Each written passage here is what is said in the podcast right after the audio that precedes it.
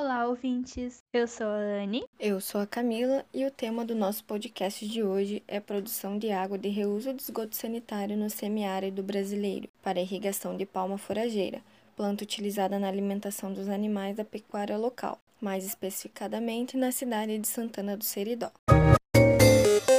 reutilização de águas provenientes de esgotos é uma técnica que vem sendo praticada por muitos países há anos, e a sua aplicabilidade vem se tornando cada vez mais necessária, considerando o cenário de aumento da demanda hídrica, escassez de água, contaminação dos corpos hídricos e episódios de secas severas. O semiárido brasileiro tem como característica climática elevadas temperaturas e taxas anuais de evaporação de até cinco vezes maiores que as taxas de precipitação.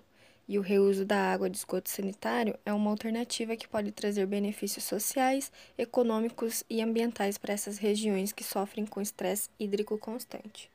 A cidade de Santana do Seridó apresenta população estimada de 2.701 habitantes, segundo o IBGE, e o sistema de esgotamento sanitário produz um volume estimado de 258 metros cúbicos por dia. O sistema que trata o esgoto sanitário do município é composto por tratamento preliminar com gradeamento e desarenador, seguido de lagoa facultativa primária e duas lagoas de maturação em série.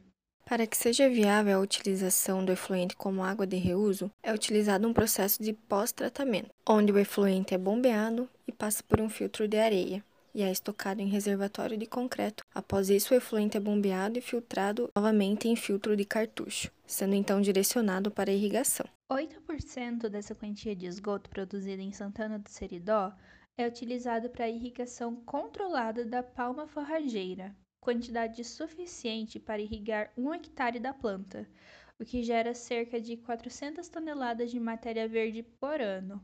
O efluente excedente desse processo é depositado sobre o solo, por onde escoa até um rio intermitente local. Durante esse trajeto, o efluente sofre um processo de reuso não controlado e irriga uma área de cerca de 0,3 hectares, onde há plantação de capim-elefante. Estudos físico-químicos do afluente foram efetuados indicando uma alta concentração de DBO e DQO, com taxa de aplicação superficial média variando de 370 a 650 kg de DBO por habitante por dia, o que fica muito além do valor recomendado para o dimensionamento de lagoas facultativas primárias, que segundo a literatura deve ser de até 350 kg de DBO por habitante dia. Essa característica é comum para a região e é uma consequência da cultura de manejo da água nos municípios do interior do Nordeste brasileiro, onde, devido à escassez hídrica, a população usa ao máximo a água antes do descarte na rede coletora de esgoto. Além disso, é comum que se utilize água salobra para as tarefas da casa, para preservar o máximo a água potável disponível. O sistema de tratamento apresentou remoção de DBO na ordem de 86%, remoção de DQO de 67% e relação de DQO por DBO de efluente de 4,05. A remoção de sólidos suspensos foi de 64% e a concentração média de nitrogênio de 27 mg por litro, enquanto a concentração média de fósforo foi de 9 mg por litro, e a eficiência de remoção de microorganismos foi na ordem de 99,4%.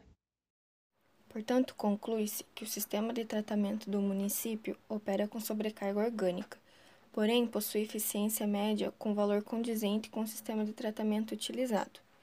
Com relação aos nutrientes, o efluente apresentou níveis compatíveis com a legislação, tanto para reuso como para lançamento em corpo receptor.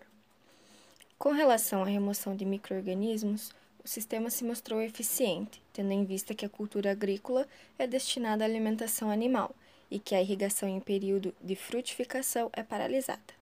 Nesse sentido, conseguimos constatar que o reuso do efluente de esgoto doméstico em Santana do Seridó é uma alternativa bastante viável, devido à baixa disponibilidade de água no local.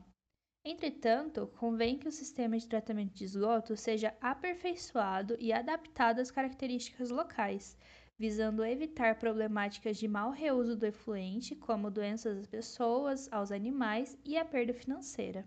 Então, a gente sugere que uma lagoa anaeróbia seja implementada no início do sistema com o intuito de melhorar a qualidade do efluente e diminuir a carga orgânica que chega na lagoa facultativa.